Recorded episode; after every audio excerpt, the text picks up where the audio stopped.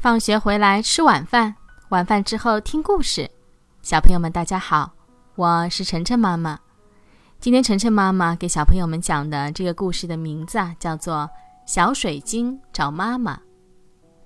滴答滴答滴答，鱼宝宝们笑哈哈的跳到了树上、草地上，只有一个叫小水晶的宝宝露出一脸的忧伤，他非常非常想念云妈妈。哒哒哒，一条小狗跑了过来，小水晶呲溜一下跳到了小狗的背上。小狗，小狗，请带我去找妈妈吧。可是小狗没听见，它晃晃身子，把小水晶甩出老远。小水晶滴答掉在了青蛙头上。青蛙，青蛙，请带我去找妈妈吧。青蛙啪的往地上一蹦。把小水晶送到了半空中，可是小水晶又滴答掉在了甲壳虫背上。甲壳虫，甲壳虫，请带我去找妈妈吧。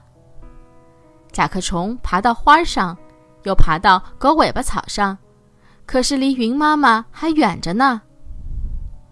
哎，只好请小鸟来帮忙了。小鸟，小鸟，请带我去找妈妈吧。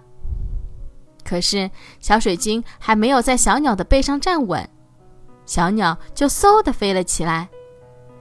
小水晶滴答掉在了一片被风吹落的红树叶上，红树叶载着小水晶在小溪里飘啊飘啊，一直飘进了小河里。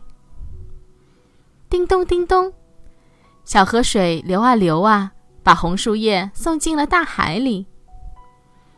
大海哗啦啦笑着，又把红树叶抛到了半空中。当红树叶再次落到海面上的时候，太阳笑眯眯的出来了。哦，小水晶的妈妈也在天上等着它呢。小朋友们，你们知道小水晶最后是怎么样回到妈妈身边的吗？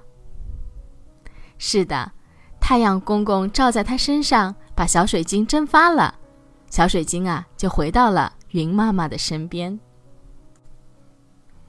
好了，感谢小朋友、大朋友的收听。每天晚上七点，晨晨妈妈的节目和大家不见不散。欢迎关注晨晨妈妈的公众号“上海 Nice Story”，也就是上海人和故事英文单词的组合。今天的节目就到这里了，再见。